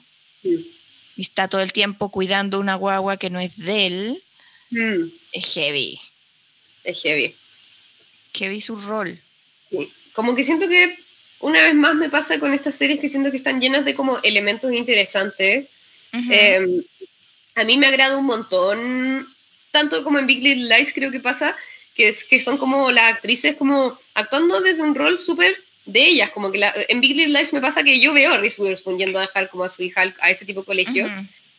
Entonces como que siento que eh, eso da una mm, como veracidad muy bacán y como interesante. Y claro, como que siempre como bonito ver vestidos estupendos y a Nicole como siendo maravillosa, etc. Em, y obvio que pudo haber sido súper intrigante y súper interesante si efectivamente nos hacían dudar, pero, no sé, por ejemplo, yo hubiera hecho que la relación de, o sea, que esta chiquilla hubiera aparecido un poco antes, como que se aparece en esta reunión que tienen las mamás para, para organizar esta cosa, y a los dos días está muerta. Entonces, como ni alcancé a conocer a este personaje. Como para que me doliera de otra manera. Claro. O quizás esa era la intención, no sé muy raro, pero tiene partes muy cochinas, muy feas en el sentido de lo que el niño tiene que ver, lo que el niño tiene que vivir, lo que te hacen pensar del niño, lo que el padre le hace al hijo. esa parte es dolorosísima. Yo no voy a, de verdad no voy a creer mm. cuando, cuando él... te fuiste al chat. Henry vio. O sea, era capaz. El cabro chico se sacrificó. Nivel sí. Dios Nivel Es equivalente a ponerte a tu hijo de escudo para que no te llegue a ti la bala. Eso estaba haciendo. Como que para mí ya... Todo sentido. sí, el realmente como buen punto alto es como el último capítulo, cuando ya sacan la sentencia y la abogada que contrata al papá, que es como esta mega increíble abogada, dice como esto es tu culpa, pedazo de Gil, que no te pudiste deshacer del arma homicida. Y esa parte es como increíble. Y también es raro este como, como mini giro en el que es como Nicole Kidman lo, como pónganla en el, a ella porque ella va a dar vuelta a la cosa. Como que tampoco es como... Yo dudaría todo el rato. Sí. pero, pero claro, o también, por ejemplo, cuando muestran que Nicole estuvo cerca del, lugar de, del taller de ella, ¿para qué? ¿Para qué? Porque además no pasa nada, simplemente dicen como tú cerca del lugar. Y ella es como... Ella caminaba, ella salía a caminar, así como una. Tiene problemas, sale a caminar con esos abrigos eh, y esos tacos. Oye, bacán, ya, bueno, si quieren, si no la han visto, por todos spoilers, eh, pero quizá le hagan sentido, o si no, no pierdan tanto el tiempo, eh, pueden ver otra cosa. Sí, No es un indispensable 2020, pero bueno, así es el 2020. Así es la vida, así es el 2020, está difícil. Gracias, Ale, hasta el próximo año. Nos vemos. Chao. Escúchanos cada semana en Spotify o en tu podcast player favorito como el podcast de Zancada. También te invitamos a seguirnos en Instagram, Twitter y Facebook como Zancada y a leernos todos los días en zancada.com, donde encuentras todos los temas que conversas con amigas.